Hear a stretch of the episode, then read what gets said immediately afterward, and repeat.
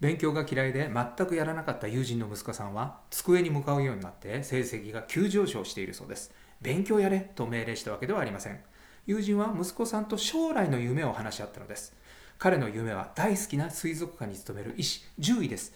夢を達成するためには大学に行かなければならないことが分かり勉強を始めたのです。勉強が目的ではなく夢を達成する手段になったと言っていいでしょう。この話は保険業に通じます。紹介が思ったように入手できないということはありませんか？以前インタビューしたトップセールスは異業種と提携して多くの紹介を入手しています。しかし紹介の依頼お願いは一切しません。異業種が抱える顧客の満足度をアップすることを提案したのです。その手段の一つが紹介。